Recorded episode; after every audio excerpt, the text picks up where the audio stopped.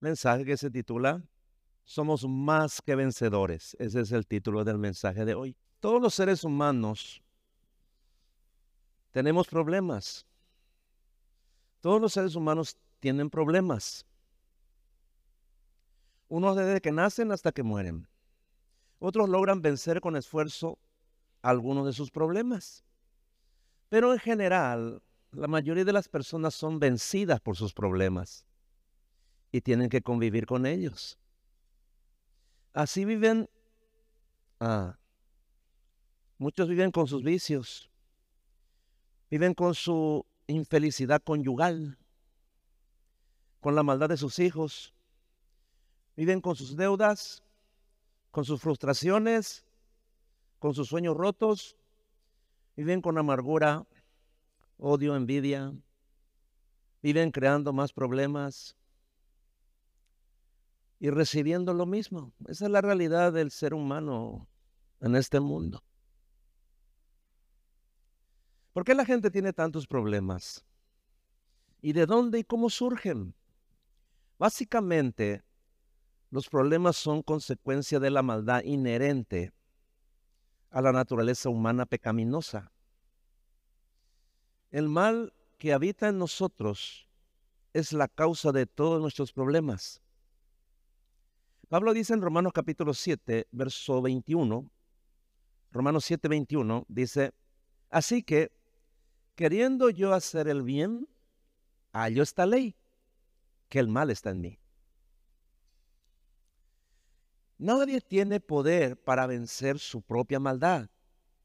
Ningún ser humano, por más que lo intente, podrá en sus fuerzas vencer su pecado. Es una misión imposible. Pablo no pudo vencer el mal que habitaba dentro de él. Lo reconocía, ¿no? Pero no podía vencerlo. Entonces él se sentía derrotado y frustrado. Por eso dijo en el versículo 19 de Romanos 7, porque no hago el bien que quiero, sino el mal que no quiero, eso hago. Todo ser humano desde que nace está esclavizado al pecado, que lo va a dominar para hacer lo malo y para crear problemas. Si usted eh, medita un poco en su propia vida y hace un recuento, verá que desde que nació ya creó muchos problemas, ¿verdad? O alguien puede decir aquí, yo nunca creé problemas. Eso no es cierto. Todos creamos problemas. ¿eh?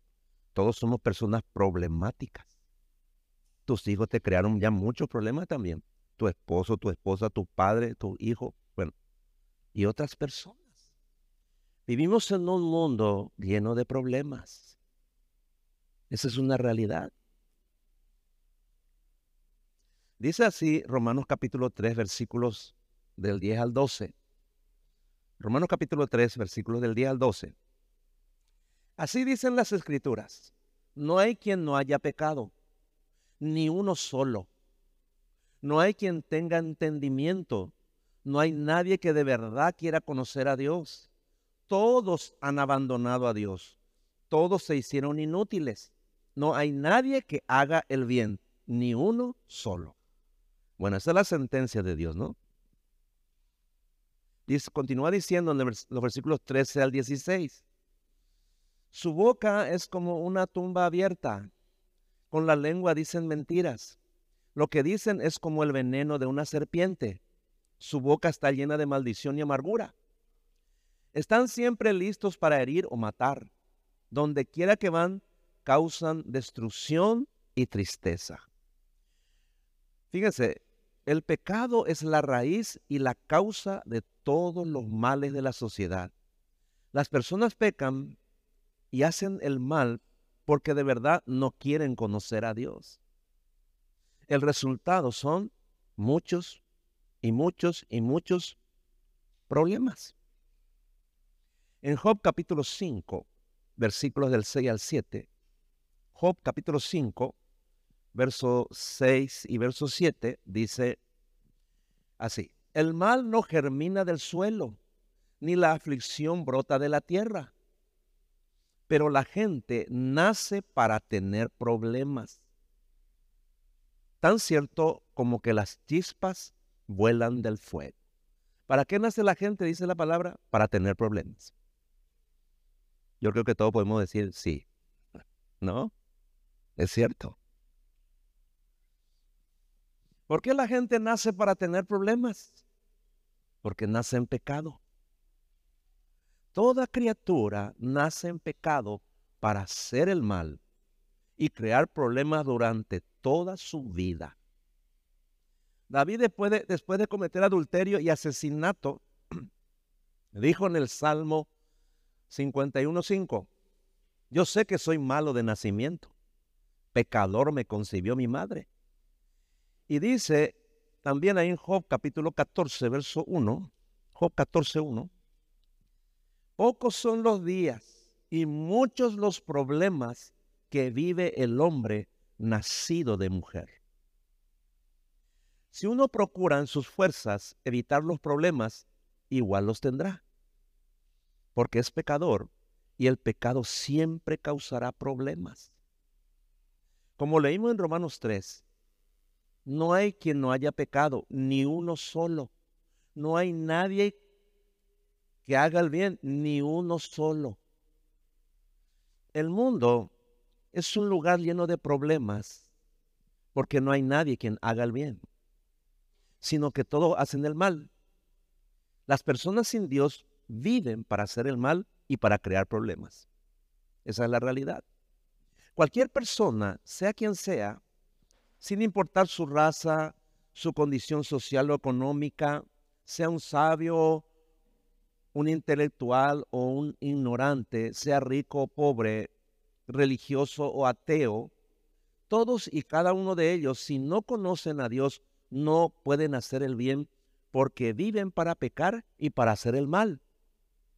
Solo Cristo puede vencer la esclavitud del pecado y liberarnos de nuestra propia maldad. Pablo dice en Romanos capítulo 7, versículos 24 y 25. Él dice así, soy un pobre desgraciado. ¿Quién me libertará de esta vida dominada por el pecado y la muerte? Gracias a Dios, luego dice, ¿no? Gracias a Dios, la respuesta está en Jesucristo nuestro Señor. Así que ya ven, en mi mente de verdad quiero obedecer la ley de Dios, pero a causa de mi naturaleza pecaminosa, soy esclavo del pecado. Entonces, la primera victoria de Dios en nosotros es sobre el poder del pecado. En Romanos capítulo 8, versículos del 1 al 2, dice, por lo tanto, ya no hay condenación para los que pertenecen a Cristo Jesús. Y porque ustedes pertenecen a Él, el poder del Espíritu que da vida los ha libertado del poder del pecado que lleva a la muerte. Cristo nos ha hecho más que vencedores sobre el poder del pecado, sobre el poder de la muerte y sobre el poder del diablo. Triunfó completamente en la cruz. Ahí está nuestra victoria. Hebreos capítulo 12, versículos 14 y 15, dice, debido a que los hijos de Dios son seres humanos, hechos de carne y sangre, el Hijo también se hizo carne y sangre. Pues solo como ser humano podía morir y solo mediante la muerte podía quebrantar el poder del diablo quien tenía el poder sobre la muerte. Únicamente de esa manera el Hijo podía libertar a todos los que vivían esclavizados por temor a la muerte. ¿Por qué dice aquí que el diablo tenía el poder de la muerte? Porque él, cuando engañó a Eva y a Adán, ¿sí? y ellos pecaron, ahí se introdujo la muerte en la humanidad. Es por eso lo que dice, es simplemente por eso, ¿no? Porque en realidad el que tiene poder sobre la vida y la muerte es Dios. ¿eh? Pero está, lo está diciendo eh, en este contexto, ¿no? Entonces, si de verdad naciste de nuevo y eres un hijo, una hija de Dios, has vencido al pecado, a la muerte y al diablo.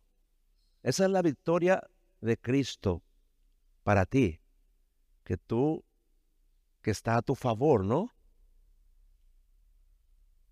Entonces, ninguno de ellos tendrá poder sobre tu vida como antes, porque Dios ya vive en ti. Eso es lo grandioso, ¿no? Dice en Primera de Juan capítulo 2, versículo 14. Primera de Juan 2, 14. Hijos, les escribo porque conocen al Padre. Padres, les escribo porque conocen al que siempre ha existido. Jóvenes, les escribo porque son fuertes. El mensaje de Dios vive en ustedes y han vencido al maligno. Ahí está. Hemos vencido al diablo porque la palabra de Dios vive en nosotros. Eso significa que si vives para obedecer la palabra de Dios, has vencido al diablo. ¿Cómo Jesús venció a Satanás cuando fue tentado por él en el, en el, en el monte, no? En el desierto. Lo venció con la palabra. Esto vemos en Mateo capítulo 4, versículos del 3 al 4. Ahí estaba, Jesús fue tentado, fue llevado por el Espíritu al desierto para ser tentado por el diablo, dice. Y estuvo sin comer ni beber 40 días y 40 noches, ¿no? Y luego dice, tuvo hambre y vino a él el tentador. Y le dijo, si eres hijo de Dios, di que estas piedras se conviertan en pan. Él respondió y dijo, escrito está, no solo de pan vivirá el hombre, sino de toda palabra que sale de la boca de Dios. Pero Jesús no solo declaró, sino que vivió toda su vida terrenal obedeciendo la palabra de su Padre. Por eso lo venció. No puedes vencer al diablo solo declarando la palabra. Para vencerlo debes obedecer a Dios. Eso dice ahí en Santiago capítulo 4, versículo 7. Santiago 4, 7 dice, por eso obedezcan a Dios, háganle frente al diablo y él huirá de ustedes. Ahí lo dice. Los cristianos hemos vencido a la muerte, porque la muerte que era la paga del pecado fue vencida con la muerte de Cristo en la cruz. Los cristianos ya no morimos porque tenemos la vida de Cristo. Y cuando esta vida física termine, abriremos, abriremos nuestros ojos en la presencia de Dios y viviremos con Él para siempre en cuerpos inmortales. Eso dice 1 Corintios capítulo 15, versículos 53 al 55. Dice lo siguiente, pues nuestros cuerpos mortales tienen que ser transformados en cuerpos que nunca morirán. Nuestros cuerpos mortales deben ser transformados en cuerpos inmortales. Entonces, cuando nuestros cuerpos mortales hayan sido transformados en cuerpos que nunca morirán, se cumplirá la siguiente escritura. La muerte es devorada en victoria. Oh muerte, ¿dónde está tu victoria? Oh muerte, ¿dónde está tu aguijón? Y en el versículo 56 y 57 dice, pues el pecado es el aguijón que termina en muerte. Y la ley da al pecado su poder. Pero gracias a Dios, Él nos da la victoria sobre el pecado y la muerte por medio de nuestro Señor Jesucristo. Fíjense, ahí está nuevamente. Dice, Él nos da la victoria, dice, sobre el pecado y sobre la muerte. Y ya vimos también que nos ha dado la victoria sobre el diablo, hermano. Ahí está. Entonces, ¿cómo sabes que has vencido al pecado? Porque ya no sigues tus malos deseos y ningún pecado te domina como antes. Ya no practicas ningún pecado sexual, fornicación, adulterio, pornografía ni otras perversidades ya no practicas la idolatría, el ocultismo, ni el robo, la estafa, el homicidio, la mentira, la murmuración, la calumnia, la vanidad, la pereza, etc. Ya no practicas. La práctica del pecado, es decir, cuando el pecado te domina y, y no puedes hacer otra cosa que practicarlo diariamente, entonces todavía estás bajo el dominio del pecado. de la muerte y del diablo. ¿eh? Nosotros los cristianos pecamos, sí, pero ya no practicamos el pecado. Hay una gran diferencia. Entonces, ya no te enojas fácilmente como antes. Ya no andas quejándote de todas las cosas y de todo el mundo. Ya no. Ya no te emborrachas. Ya no vives emborrachándote, ¿no? Ni andas en parrandas. ¿Eres tentado todavía? Sí, pero no derrotado por el pecado. Fíjense lo que dice al respecto, Primera de Juan capítulo 3, versículo del 8 al 9. Primera de Juan capítulo 3, versículo del 8 al 9. Dice, el que practica el pecado es del diablo, porque el diablo ha estado pecando desde el principio. El Hijo de Dios fue enviado precisamente para destruir las obras del diablo. Ninguno que haya nacido de Dios practica el pecado. Fíjese, no dice que no peca, dice no practica el pecado porque la semilla de Dios permanece en él. ¿Qué es la semilla de Dios? Esa es la palabra, hermano. Dice, no puede practicar el pecado porque ha nacido de Dios. Ahí lo dice. Podemos tener momentos de enojo, podemos de repente caer, ¿verdad? Y tener actitudes pecaminosas, pero enseguida nos arrepentimos. Eso significa que ya no practicamos. ¿Por qué? Porque nos arrepentimos. Pecamos y nos arrepentimos y Dios nos perdona. El verdadero creyente peca por debilidad, descuido o ignorancia, pero ya no practica el pecado. La verdad es que si hay pecados que todavía te dominan y no puedes vencerlos, vives en derrota bajo el poder del pecado, del diablo y de la muerte. Porque no tienes la vida de Cristo. Necesitas nacer de nuevo. Es simple. No es una simple ah, es simplemente examinarte nomás y te vas a dar cuenta. Ahí en Gálatas capítulo 5, versículos 19 al 21, habla de los pecados que controlan la naturaleza pecaminosa, ¿no? Nuestra, nuestra carne. Dice lo siguiente. Cuando ustedes siguen los deseos de su naturaleza pecaminosa, los resultados son más que claros inmoralidad sexual, impureza, pasiones sensuales, idolatría, hechicería, hostilidad, peleas, celos, arrebatos de furia, ambición egoísta, discordias, divisiones, envidia, borracheras, fiestas desenfrenadas y otros pecados parecidos. Permítanme repetirles lo que les dije antes. Cualquiera que lleve esa clase de vida, que practique estos pecados, está diciendo, ¿no? No heredará el reino de Dios, no puede ir al cielo. La práctica es lo que hace la gran diferencia. Entonces, si no puedes dejar la inmoralidad sexual, la fornicación, el adulterio, la pornografía, no eres salvo. No irás al cielo.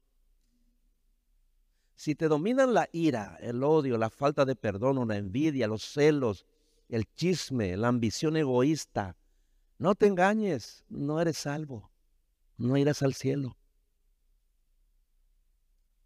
Si estás dominado por el fanatismo, si amas a algo o a alguien más que a Dios, si todavía participas de fiestas desenfrenadas, borrachera, o no puedes dejar un vicio, y si no te duele cuando pecas, no tienes parte con Dios y no estás yendo al cielo sino al infierno. Es una realidad.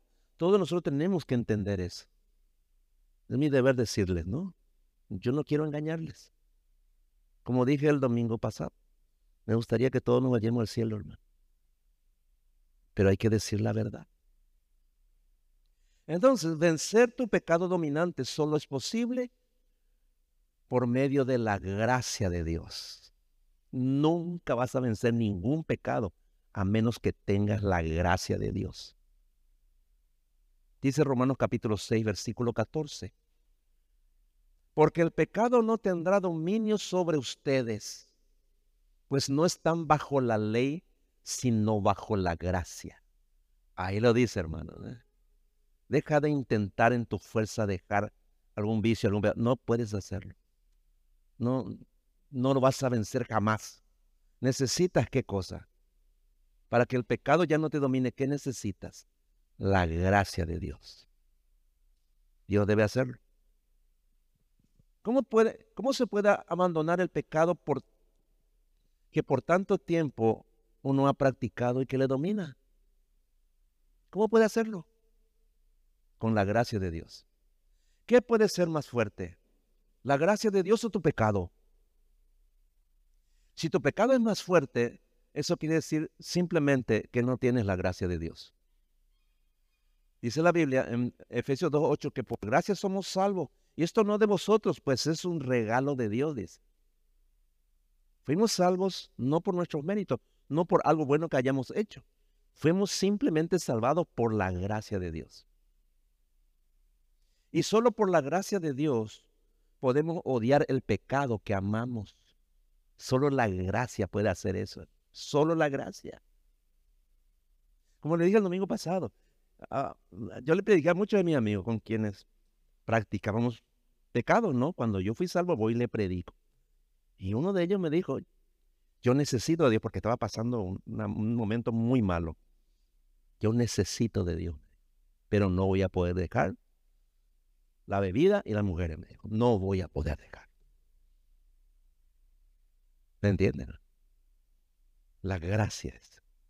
Nunca, jamás, nunca una persona puede dejar un pecado que le domina. Nunca, olvídalo. Ahí tiene que venir la gracia. Es la gracia.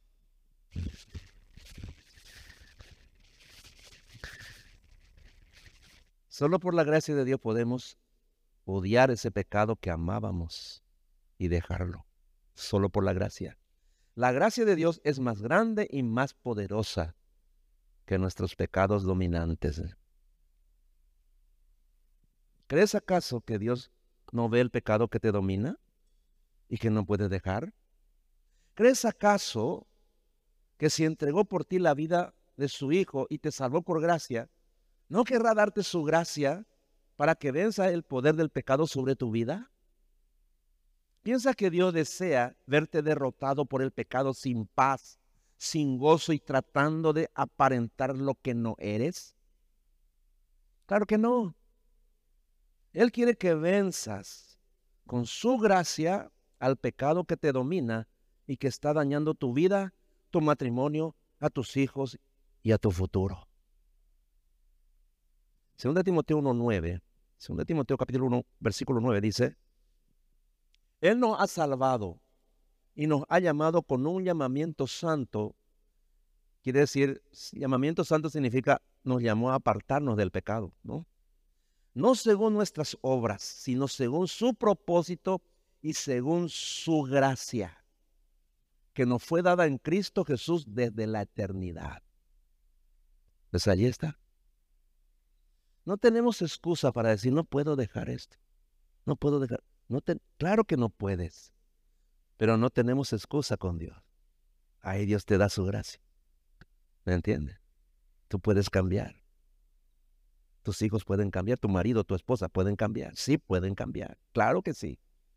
No hay, no hay, no hay poder del pecado contra la gracia de Dios. ningún pecado puede contra la gracia de Dios. Ustedes deben saber y la gracia es gratis. Está a tu disposición. Si tú no quieres, pues eh, porque amas tu pecado, solo por eso. En Tito capítulo 2, verso 11 dice, Tito 2.11, en verdad Dios ha manifestado a toda la humanidad su gracia, la cual trae salvación y nos enseña a rechazar la impiedad y las pasiones mundanas. Ahí lo dice nuevamente.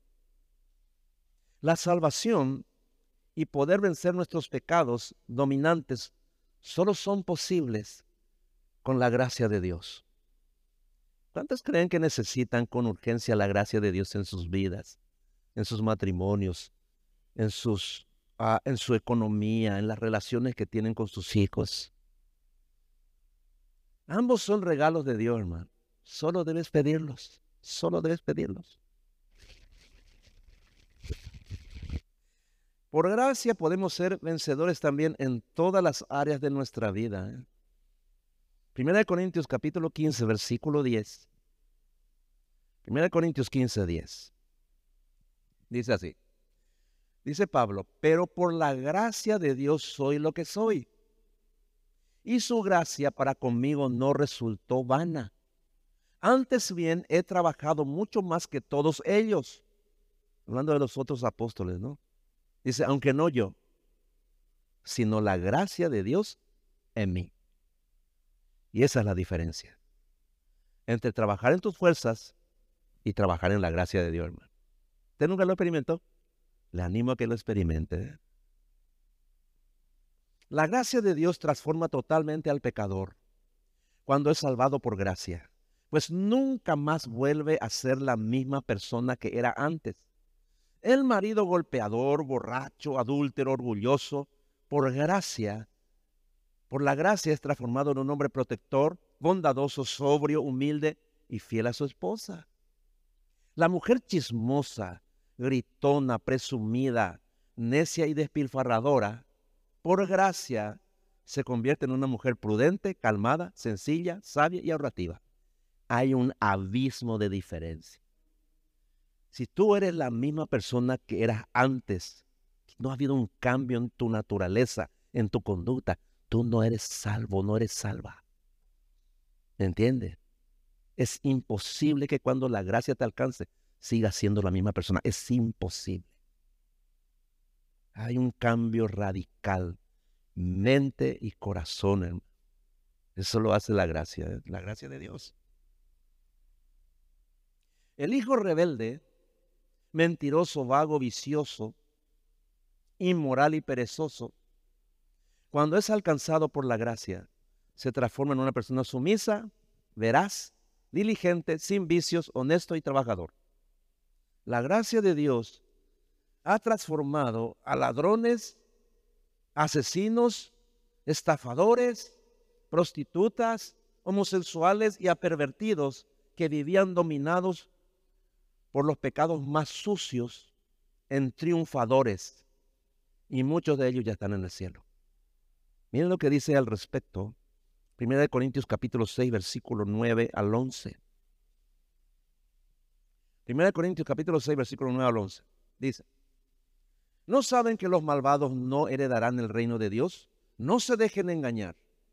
Ni los fornicarios, ni los idólatras, ni los adúlteros, ni los sodomitas, ni los pervertidos sexuales, ni los ladrones, ni los avaros, ni los borrachos, ni los calumniadores, ni los estafadores heredarán el reino de Dios. Y eso eran algunos de ustedes, dice. Fíjense. Esto entre los adúlteros, idólatras, sodomitas, pervertidos sexuales, ladrones. Eso eran algunos de ustedes, dice. Estaban en la iglesia. Pero ya han sido lavados, ya han sido santificados, ya han sido justificados en el nombre del Señor Jesucristo y por el Espíritu de nuestro Dios. Entonces, si usted era, entonces la gracia ya le ha alcanzado. ¿Cuántos saben que, que eran? ¿Cuánto puede decir yo era? ¿Me entiendes? Cuando vos decís yo era, entonces ya está en el cielo. Así nomás. Pero tiene que haber un antes y un después. Si eras, ya eres salvo. ¿eh? Si eras. Pero si no, pues no heredarás el reino de Dios, dice. ¿Por qué yo le hablo así, hermano? Porque mucha gente está engañada, ¿me entiende? Yo no quiero que usted sea engañado. Mucha gente cree que es cristiano, es cristiana, no siéndolo. Y muchas veces nosotros tenemos la culpa de que le hacemos cristianos a nuestros hijos cuando no lo son. Entonces crecen así, hermano. Yo, soy cristiano, pero están ahí entre la lista de... No hay un antes y un después. Siguen siendo los mismos. Entonces no hay salvación, hermano. ¿Me entiende? Tenemos que entender eso. Yo no digo que de la noche a la mañana usted se convierta en, qué sé yo, no. No, pero hay un proceso y eso se llama santificación, cuando uno se va apartando del pecado. La salvación es instantánea, la santificación es progresiva, pero siempre tiene que haber un cambio. ¿Me entiende? Cuando Saqueo le, encontró al Señor Jesús, ¿no? Le estaba mm, eh, había subido a una planta de sicómoro para mirarle al Señor Jesús, para porque estaba pasando por ahí como era chiquitito, no podía ver la, multitud. Y Dios le ve, ¿no? Jesús le ve y le dice, Saqueo, baja de ahí, porque es necesario que yo hoy me vaya a tu casa. Y para Saqueo se va, ¿no? Corriendo y se va y le recibe al Señor Jesús, ¿no? Y es interesante porque él era un ladrón, ¿verdad? Estaba entre los ladrones, acá dentro dice acá. Era un estafador. ¿no? Se había enriquecido a través de los impuestos que él cobraba para Roma él cobraba para sí mismo también. Se había enriquecido. ¿Cuál fue lo primero que él le dice al Señor? El Señor dice, ah, si alguno es estafado, si alguno le, bueno, sabía, ¿sí? Le voy a devolver cuadruplicado todo lo que, todo lo que yo he, robado, ¿no? Dice, y la mitad de mis bienes doy a los pobres. Un hombre avaro, un ladrón, le dice al Señor Jesús eso. Un cambio, y el Señor Jesús le dice, hoy la salvación ha venido a esta casa, dice. Es interesante, ¿no? Era, dejó de ser ladrón, avaro y estafador. Ahí está. La gracia le alcanzó a saqueo. La gracia de Dios nos hace más que vencedores en todas las pruebas. Quiero que me atienda muy bien este pasaje que vamos a estudiar ahora. Dice Romanos capítulo 8, versículos 35 al 37. Romanos 8, versículos 35 al 37. Y antes de, leer este pasaje les voy a preguntar, ¿cuántos de ustedes ya han sufrido? Eh? Me imagino que todos ya han sufrido en esta vida, ¿verdad? ¿Cómo usted, qué usted hace cuando sufre? ¿Cómo usted toma sus sufrimientos? ¿Qué, qué actitudes, qué, qué, qué usted piensa cuando sufre? O cuando ha sufrido.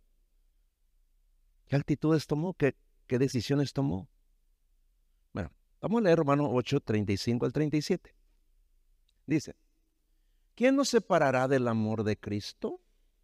¿La tribulación o la angustia, la persecución, el hambre, la indigencia, el peligro o la violencia? Así está escrito. Por tu causa nos vemos amenazados de muerte todo el día. Nos tratan como a ovejas destinadas al matadero. Sin embargo, en todo esto somos más que vencedores por medio de aquel que nos amó. Este pasaje maravilloso es mucho más profundo de lo que parece. Que cuando un cristiano pasa por dificultades, problemas y grandes pruebas, el Señor le ayuda a vencerlas porque le ama. Bueno, hasta ahí es una media verdad. Pero el mensaje central de este pasaje en realidad es sobre la permanencia en Cristo. A pesar de los sufrimientos y las, las dificultades que pasamos. Enseña que los sufrimientos, en lugar de apartar al creyente verdadero de la fe, lo afirman más todavía. Las pruebas y sufrimientos son necesarios para forjar en nosotros una fe victoriosa. Sin esa fe que vence todo problema no podremos avanzar hasta llegar a la meta. Eso dice Primera de Pedro capítulo 1 versículo 7. Primera de Pedro 1 7 dice, porque la fe de ustedes es como el oro. Su calidad debe ser probada por medio del fuego. La fe que resiste la prueba vale mucho más que el oro, el cual se puede destruir. De manera que la fe de ustedes, al ser probada, al ser así probada, merecerá aprobación, gloria y honor cuando Jesucristo aparezca. Hermanos, somos más que vencedores cuando pasamos por el fuego de la prueba y permanecemos. Eso demuestra que nuestra fe es verdadera. Cuando decidimos permanecer firmes en la fe en medio de grandes sufrimientos, Dios nos da su gracia para vencer. Pero si estás pasando por una gran prueba y permites que el dolor y la incertidumbre te dominen y empiezas a, pecar otra vez, empiezas a, a dejar que tu enojo, que tu ira otra vez te dominen porque estás frustrado, frustrada, porque estás sufriendo, ¿no? Y, también dejas de congregarte, de servir al Señor y de amar y de servir a tu prójimo, entonces has sido derrotado y perdiste la batalla de la fe. La verdadera fe, hermano, se prueba en los momentos de dolor. Cada cristiano va a ser probado en su fe. Ninguno de nosotros, ninguno, ni yo ni ustedes vamos allá al cielo sin antes, sin que antes sea probada nuestra fe. ¿Me entiende? Es así, es lo que enseña la Biblia, hermano. Vamos a leer un pasaje allí en Job capítulo 1. Job es uno de los héroes de la fe de, de Hebreos 11.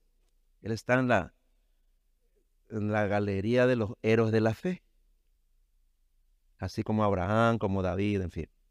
Fíjense por qué él está allí. Vamos a leer Job capítulo 1, versículos 6 al 22. Dice así.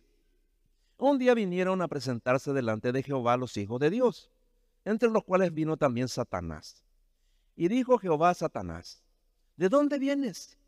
Respondiendo Satanás a Jehová, dijo, de rodear la tierra y de andar por ella.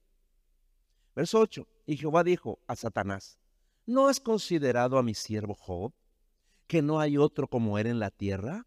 Varón perfecto y recto, temeroso de Dios y apartado del mal. Respondiendo Satanás a Jehová, dijo, ¿acaso teme Job a Dios de balde?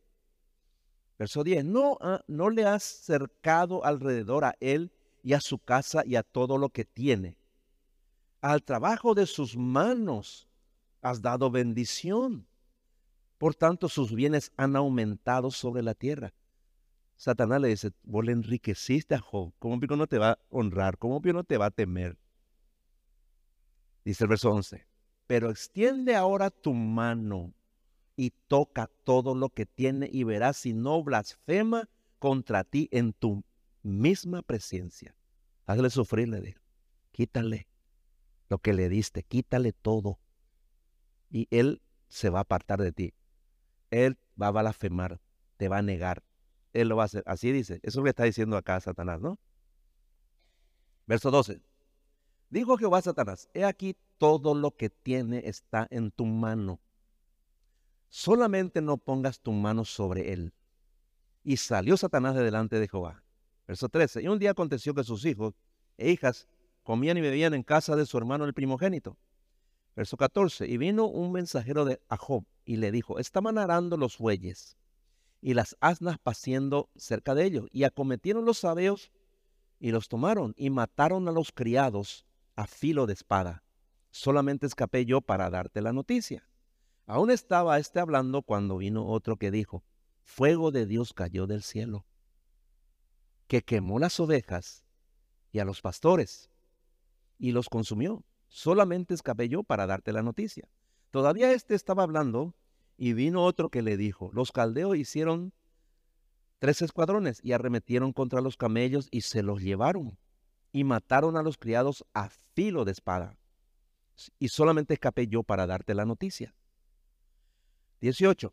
Entre tanto que éste hablaba, vino otro que dijo, tus hijos y tus hijas estaban comiendo y bebiendo vino en casa de su hermano, el primogénito. Y un gran viento vino del lado del desierto y azotó las cuatro esquinas de la casa, la cual cayó sobre los jóvenes y murieron. Y solamente escapé yo para darte la noticia. Bueno, vean ustedes, ¿no? Va al diablo, Dios le permite, y destruye, deja a Job en la miseria, pierde toda su riqueza. Pero también sufre la pérdida de todos sus hijos. Todos sus hijos murieron. Ahí está, ¿no? Qué tremenda prueba, ¿no? Qué dolor, ¿no? ¿Cómo se sentiría usted si le pasara eso? Lo perdiera todo en un día. Tu riqueza, tu casa, tus bienes y murieran todos tus hijos. ¿Qué harías? Porque a veces te sopla, apenas un viento sur te sopla y ya te desanima, te cae ya. Ya te querés suicidar. ¿No entiendes? Fíjense lo que le pasó a Job, ¿no? Ahora, fíjense la reacción de él, ¿no? ¿Se acuerdan lo que le dijo? Quítale todo lo que tiene. Te va a negar, va, va a blasfemar en tu presencia. Le dice el versículo 20. Entonces Job se levantó y rasgó su manto y rasuró su cabeza en señal de dolor, ¿no? y se postró en tierra y adoró, dice. ¿Por qué hizo eso? Versículo 21 dice, y dijo, desnudo salí del vientre de mi madre y desnudo volveré allá. Jehová dio y Jehová quitó. Sea el nombre de Jehová bendito. Bueno, es interesante lo que pasa acá, ¿no? En primer lugar, Job no tenía atada su vida a este mundo. ¿Saben por qué nosotros sufrimos mal a veces? Porque nos atamos a las cosas que vamos a perder un día. Tu casa le amas demasiado, tus bienes, tu dinero, tu posesión, todo lo que vos tenés un día lo vas a perder. El día que mueras te vas a ir como viniste a este mundo. ¿Verdad? Es, es importante eso, porque eso hace que permanezcamos en la fe. ¿Me entiende? ¿Es así? Nosotros solemos hablar con mi esposa de eso. Vamos a morir nomás un día. Todos vamos a perder. O se va ella primero o yo primero. Así hablamos, ¿verdad? ¿Qué va a hacer? ¿No? Es la realidad, ¿no? O, usted va, algo, algo raro, algo diferente va a pasar con usted, ¿no? No es así. ¿Entiende? Porque si hay algo que te aferras en esta vida, vas a perder la fe. Tu fe solamente tiene que estar puesta en Dios. ¿Me entiende? El 22 dice, en todo esto no pecó Job, dice. ¿Qué dice? En todo esto no pecó Job. ¿Verdad? ¿Lo perdió todo? Jehová dio, Jehová quitó. Dios me dio todo, Dios me quitó todo. Sea el nombre de Jehová bendito. Él estaba llorando, él estaba sufriendo. No es que él estaba tranquilo, hermano. No. En medio de su dolor, de su profunda tristeza, de su terrible sufrimiento, se postró y adoró, dice.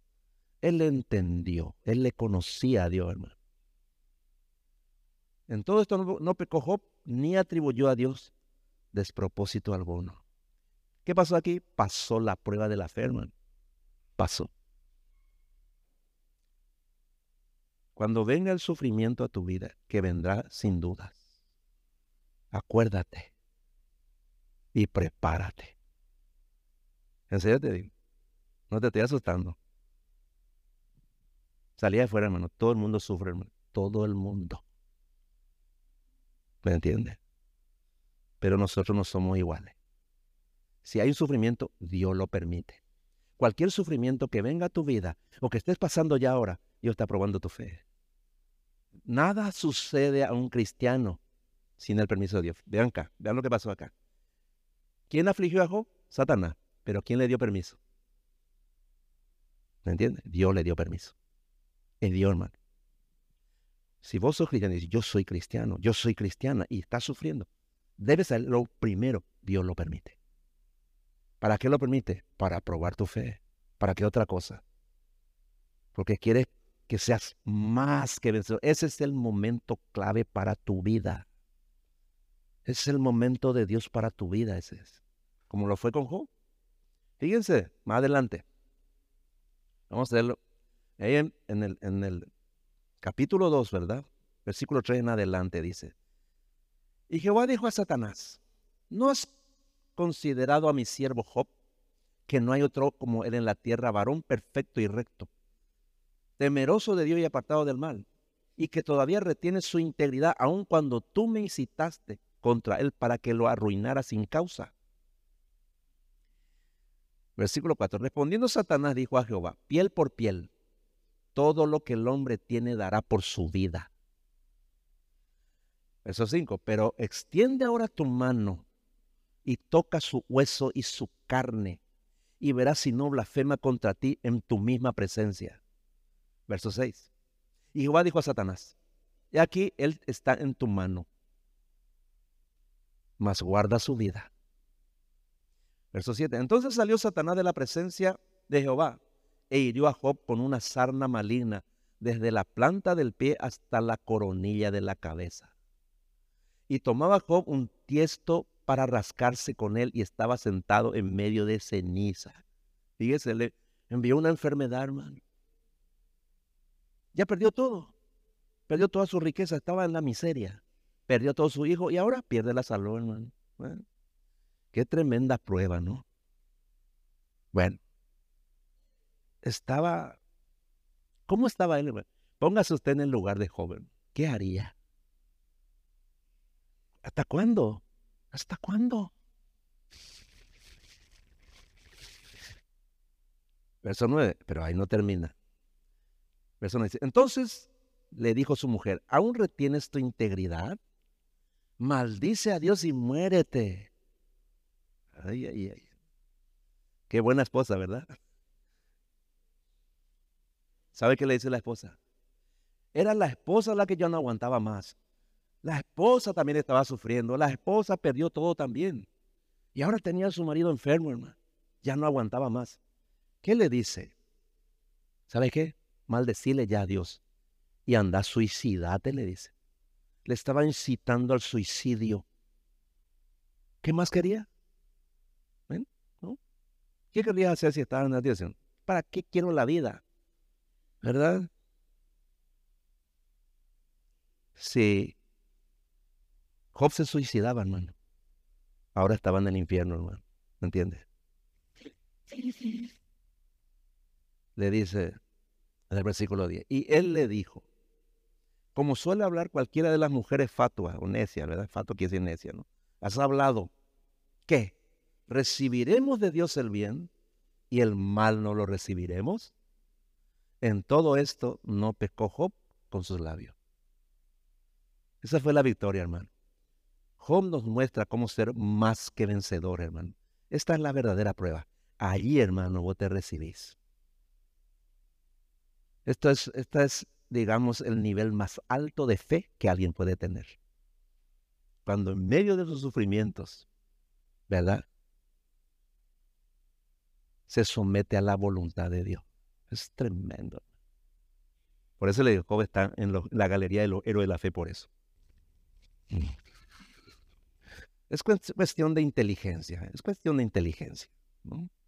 ¿De qué te sirve luego? Va lloriquear ahí, va a pedir divorcio, va a suicidarte. ¿Qué es lo que vas a hacer? ¿Me entiendes? ¿Acaso eso va a solucionar, va a menguar tu sufrimiento? Pues no. ¿Me entiendes? Tienes que pensar más, cuando tenés problemas, ¿cómo reaccionas? ¿A quién le culpaba? A lo mejor no le culpa a Dios, pero le culpa a tu esposa, a todos los problemas que te, mi esposa tiene la culpa, mi esposa tiene la qué sé yo, ¿verdad? No le culpa a cualquiera. ¿Me entiendes? Ahí tu fe es derrotada. Pero Dios es un Dios de oportunidades. Te va a dar otra oportunidad para que puedas vencer. ¿Me entiendes? Dios quiere hacernos más que vencedores. En las pruebas, los estamos leyendo, ¿no? La fe de Pablo permaneció en medio de terribles pruebas y peligros durante todo su ministerio. Todas las veces que su fe fue probada, él venció. Y miren lo que dice 2 de Corintios capítulo 4, versículo 16 y 17. 2 de Corintios 4, versículo 16 y 17 dice, dice Pablo, por eso no nos damos por vencidos. Es cierto que nuestro cuerpo se envejece y se debilita, pero dentro de nosotros nuestro espíritu se renueva y fortalece cada día. Nuestros sufrimientos son pasajeros y pequeños en comparación con la gloria eterna y grandiosa a la que ellos nos conducen. Este es el pensamiento de Pablo. Él sufría, a veces estaba en la cárcel, a veces tenía hambre, a veces padecía persecuciones, eh, le, atacaban para matarlo, en fin, siempre estaba pasando cosas muy malas, ¿verdad? Sin embargo, él dice, todo, todo lo que yo paso acá, ¿verdad? Es pasajero, es efímero, porque sabía él que en el cielo, ay, ahí ya no hay más problemas, terminaron para siempre. Siempre le digo esto, vos no sabes cuándo te vas a morir, ninguno lo sabe, pero vos tenés que estar preparado. ¿Por qué? Porque acá vamos a sufrir nomás luego en este mundo. Pero una vez que vos, si vos, si tu fe venció en este mundo, si tu fe ha vencido los problemas que te han venido, que te han sobrevenido, Entonces prepárate, ¿por qué? Porque el día que muera, al instante, nosotros ya no, morimos más, hermano. ¿Me entiendes? Una vez que vos sos cristiano ya no morís. ¿Me entiendes? Lo que se muere de tu cuerpo ahí se pudre en la, tierra. Pero tu espíritu ya está en el cielo. Al instante, hermano. ¿Me entiendes? Ya estás. Ya estás en la mejor vida que podés esperar. Esta con nuestra mejor vida. Nuestra mejor vida está en el cielo. Está por venir. El disfrute de una felicidad que no existe en este mundo que te espera. Por esas razones que vos podés sufrir y ahí afianzar, fortalecer tu fe para prepararte. Así, güey. Entiéndelo. Ah, dice Pablo, ¿no? Inclusive Pablo dice ahí en Filipenses, dice, en realidad, dice, para mí el vivir es Cristo y el morir es ganancia, dice. Él ya se fue al cielo, güey, ya entendió todo y dijo, no, yo me quiero ir allá. Si allá vamos a vivir, vamos a tener cuerpos inmortales, vamos a comer, vamos a trabajar, vamos a hacer todo, vamos a hacer allá, hermano. ¿Qué le parece? Dígame para que te anime, hermano, para que tu, tu, tu decepción, tu sufrimiento no te tengan acatado a este mundo, hermano. Usa tu fe, aprovecha tu sufrimiento para vencer. Amén, hermano. Está medio triste parece, hermano. Dios mío, me temo que he predicado un vato. Ah, digo, no, ¿verdad?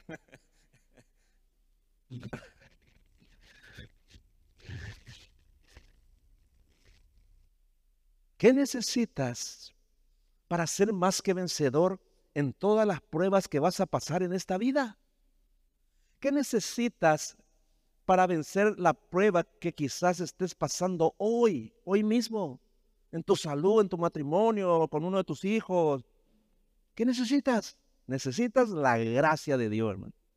Es la gracia. Solo eso. El Señor le dijo a Pablo en 2 Corintios capítulo 12, versículo 9. Con esto termino. Mi gracia es todo lo que necesitas. Ahí está. Entonces no seas como muchos que se han quedado derrotados en sus sufrimientos y perdieron la fe. Muchos siguen en la iglesia, mucha gente, pero está derrotada. Pero como dije, Dios es un Dios de segundas y terceras oportunidades. Arrepiéntete de todas las veces que sufriste y hiciste un desastre. Te lamentaste y perdiste la oportunidad. Cuando venga una oportunidad otra vez, entonces haz lo correcto. Dile, Señor, dame tu gracia. Es todo lo que necesito. Y Dios te la dará. Y esa gracia te va a hacer más que vencedor en Cristo Jesús. ¿Cuántos creen eso? Amén, hermano. Inclina tu rostro, por favor.